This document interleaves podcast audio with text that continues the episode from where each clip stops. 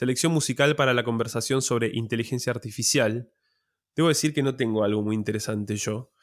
Y debo decir también que quise componer algo con inteligencia artificial. Usé un par de programitas gratis.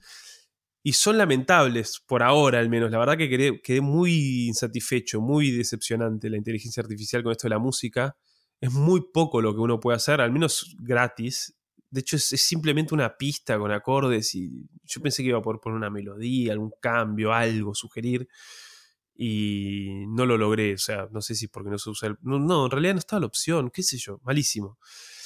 Después iba a elegir alguna de las composiciones que ha hecho, que han hecho algunos de estos softwares tipo AIBA, pero no me pareció interesante tampoco y son bastante malas también. Así que elegí una canción, si se puede decir así, de una música, artista, qué sé yo, un poco de todo, eh, americana, estadounidense, que vive en Berlín, que se llama Holly Herndon. Holly Herndon.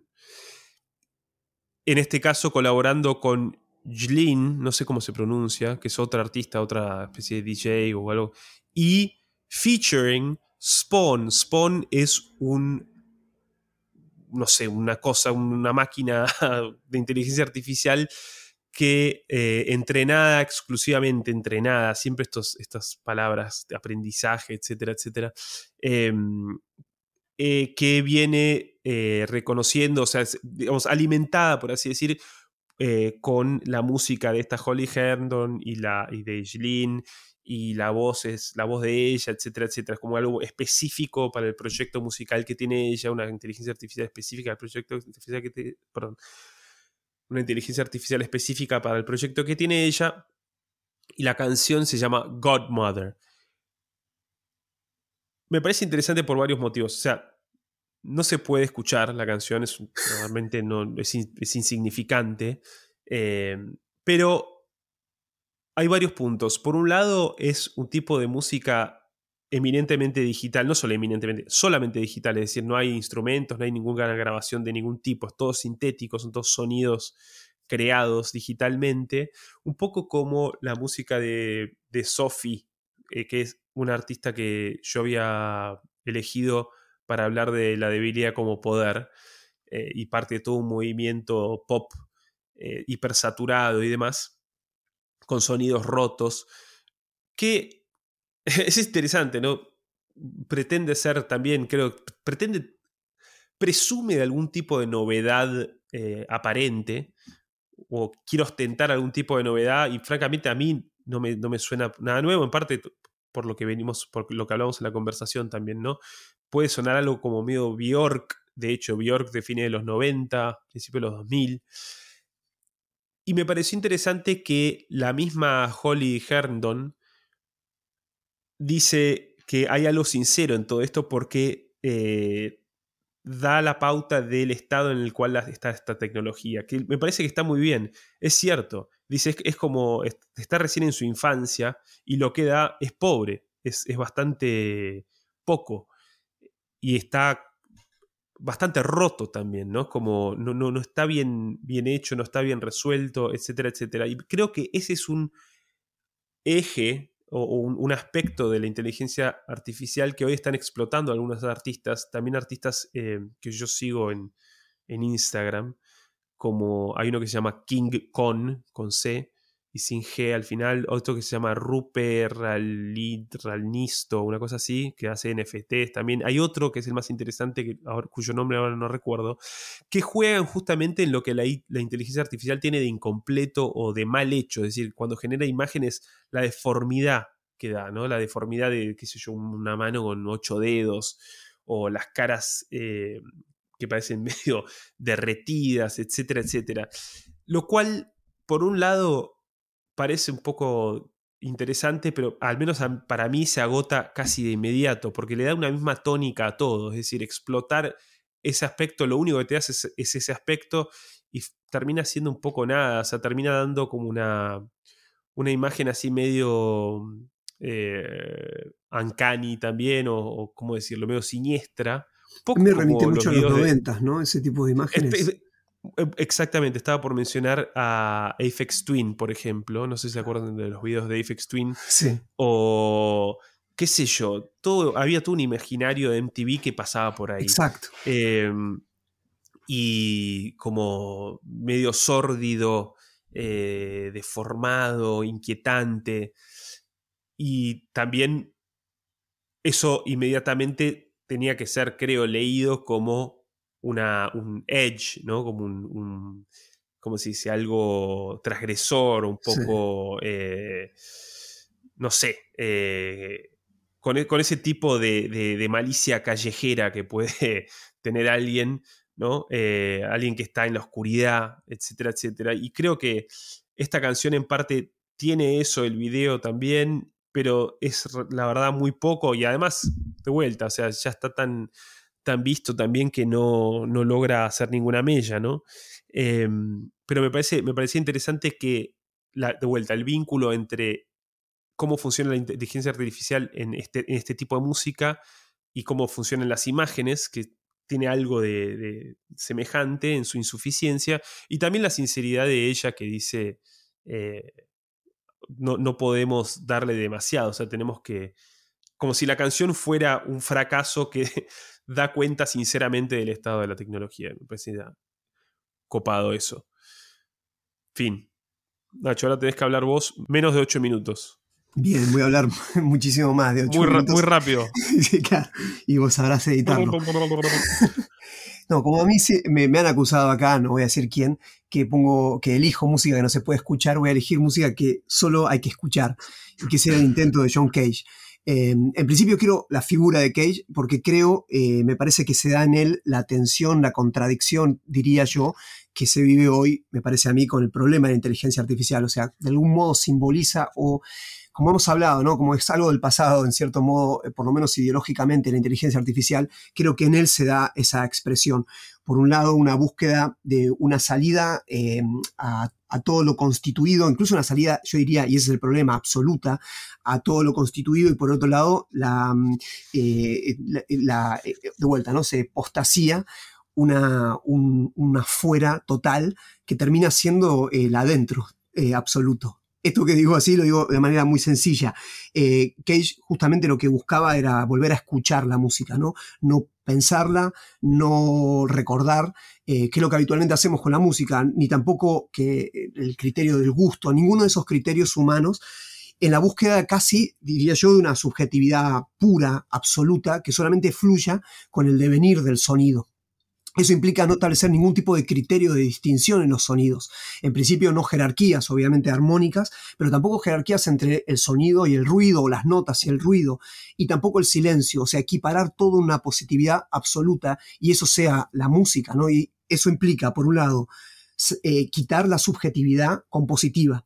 Quien compone no debe, que tiene criterios de composición deben eh, eh, librarlos a otra forma, en cierta manera, de una otra inteligencia, que sería la inteligencia del azar, en cierto modo, que él utilizaba para la composición, sea a través del aichi o sea a través de mm, formas de, mm, azarosas, ¿no? a través de, mm, por ejemplo, de rugosidades dentro de una hoja que le sugerían ciertas eh, composiciones. Bueno, todo eso era librar, pero claro, inmediatamente que componía se producía una obra y esa obra luego era repetida. Entonces, claro, cuando se repetía había una imposición de una subjetividad cualquiera sea. Entonces también dejaba lugares para la improvisación en la ejecución, la performance. Pero claro, la subjetividad de quien eh, eh, quien eh, ejecuta la obra, también está plagada de su propia memoria, de su propio aprendizaje, de sus propios hábitos. Entonces también el, compositor debía librarse de eso también para que fluyera la obra, ¿no? Obviamente todo esto termina también en 433, que es esa obra que es silencio, ¿no? Ese vaciamiento de la obra para que la totalidad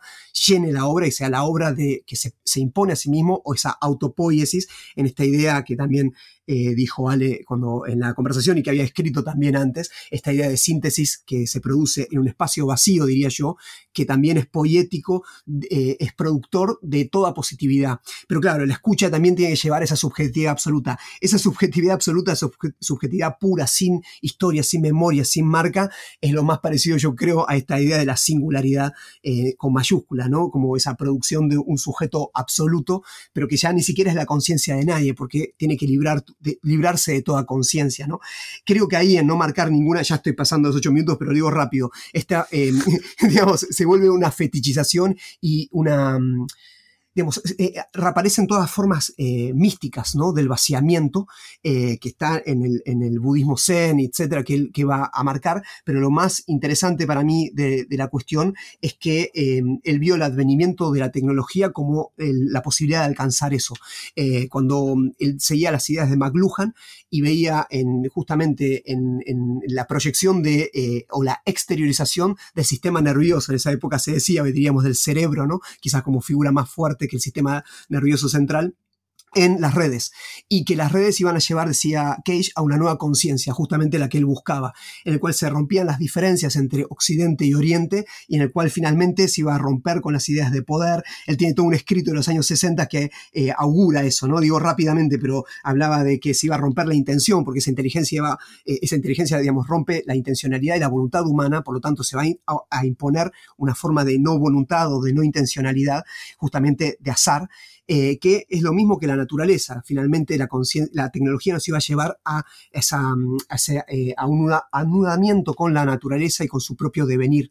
Em, a su vez, llevaría a la igualdad social, a la diversidad y la libertad, iba a restituir la, armonía con la naturaleza sin imponer ninguna forma, em, a su vez iba a romper todo territorio de la inteligencia sin mediación, o sea, nos íbamos a unir todos a una inteligencia común y justamente eso, ¿no? Como simultánea em, y rápidamente, digamos, eh, eh, eh, hablaba de una especie de tecnoanarquismo, ¿no?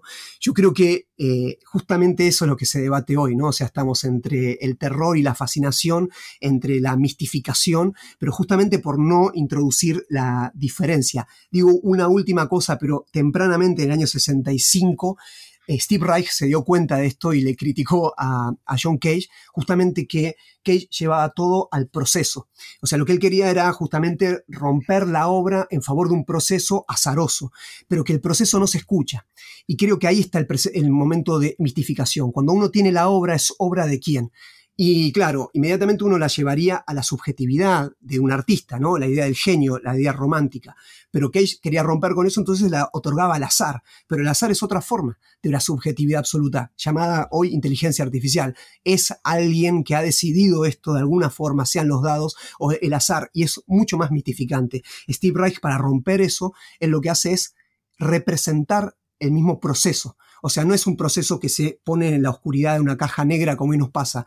Le hacemos preguntas al chat y nos responde y no sabemos de dónde viene, de dónde surgió y le empezamos a buscar razones, que es lo que justamente vio Voltaire que hacía Leibniz, ¿no? O sea, bueno, debe haber una, ese es el mejor de los mundos posibles. Si lo dijo es porque debe ser una inteligencia que nosotros no podemos comprender, pero que es inteligencia al fin. Entonces es la aceptación de toda positividad. Y eso es a lo que buscaba Cage que genial, ¿no? Pero digo, eh, esa decisión estética de Steve Reich de poner el proceso dentro de la producción, que se escuche, que es la serie que se va a repetir, porque es repeticiones en Steve Reich, se reproducen inicialmente. Entonces uno escucha que el inicio es un proceso insignificante. Puede ser alguien que habla, que se recorta y en loop se van eh, reproduciendo, o sea, un sonido insignificante. Y eso es el, modo de desmistificar la producción, ¿no? Y me parece que ese es el modo también interesante también para hacer volar por el aire, en cierta manera, una, una totalidad que se mistifica justamente al ocultarse como producción, ¿no?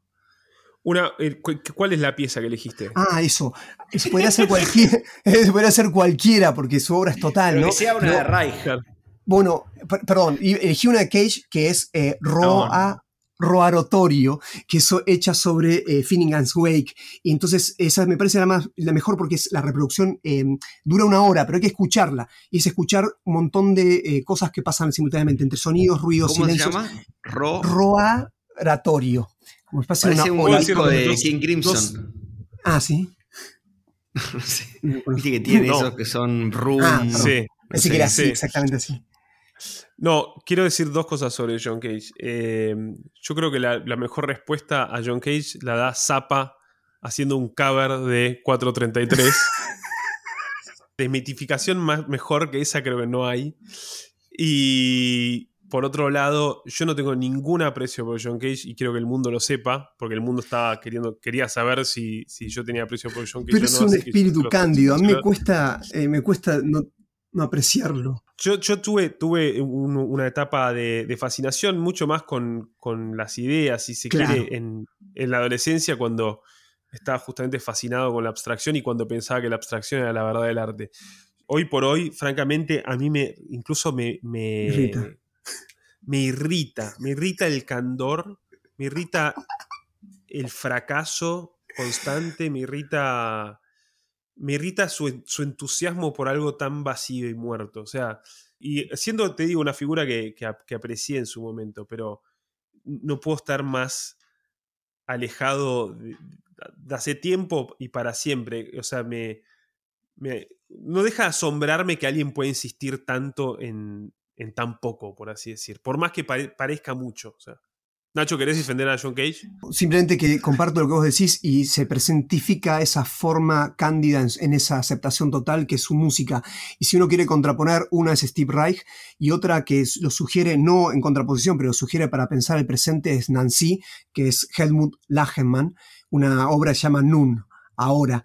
Eh, ah, Helmut Lagerman Em, yo, yo escuché en vivo una, ejecución de una obra en, en, Proa, de hecho, en la Fundación Proa, y se hizo, y se hizo un documental, se llama Montage, creo que la obra se llamaba Montage, de justamente de esa ejecución. Por una pianista argentina, ah, ya eh, sé, Margarita, Margarita, Fernández. preciosa, es tuve el, gusto de cenar con ella y la verdad que es increíble esa mujer. Y bueno, acá con un cheli. Estaba muy buena la obra. Tengo que decir que la disfruté mucho. Eh, no sé si lo que buscaba él era que disfrute, pero. bueno, yo creo que sí. Es el disfrute este que hablaba Ale antes, ¿no? Del presente. Que me parece que no es la forma ideológica en la cual lo piensa Cage, ¿no? Claro.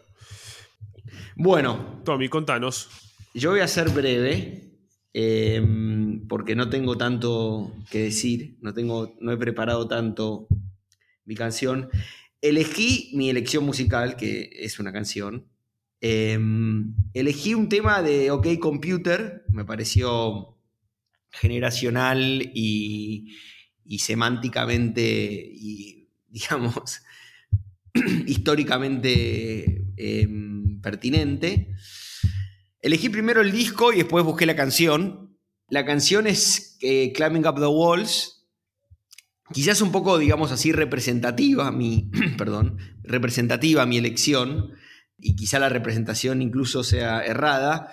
Pero la idea de, justamente de un, sujeto encerrado, ¿no? De paredes que es necesario trepar, de esa singularidad que, que mm, que tiende a ser codificada, ya pensando en, nuestra conversación sobre la inteligencia artificial, y no, no estoy sugiriendo que, Tom York haya pensado en, esto, al menos no en estos términos. Pero bueno, me parece que, el, ánimo de la canción, el clima de la canción, es acorde a, las angustias posibles ante este, la informativización de, lo real en, en nuestra época.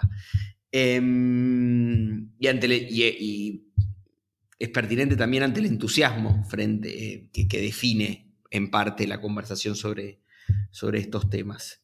Quiero terminar em, observando algo que hace tiempo observé y, creo que lo comenté en algún momento, te lo habré comentado a vos, Ale, eh, pero quiero aprovechar para, para anunciarlo en público que es que en Climbing Up the Walls hay, para mi juicio, un eh, plagio de eh, Charlie García. Obviamente Tom York y Johnny Greenwood no están al tanto de esto, pero mm, en, No voy en tren, voy en avión, cuando hace...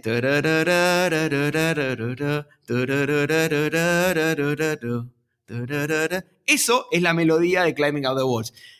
Ellos la tomaron, la ralentaron, pero es la misma línea melódica. Increíble. Eso quiero decir, nada más. Este hallazgo vale todo. No, este hallazgo es increíble. Hace, hace 15 años que, quiero darle algún grado de publicidad. Es una primicia para los oyentes de, de Buenísimo, si, si es que llegaron hasta acá. Bien, con eso terminamos esto. Bueno,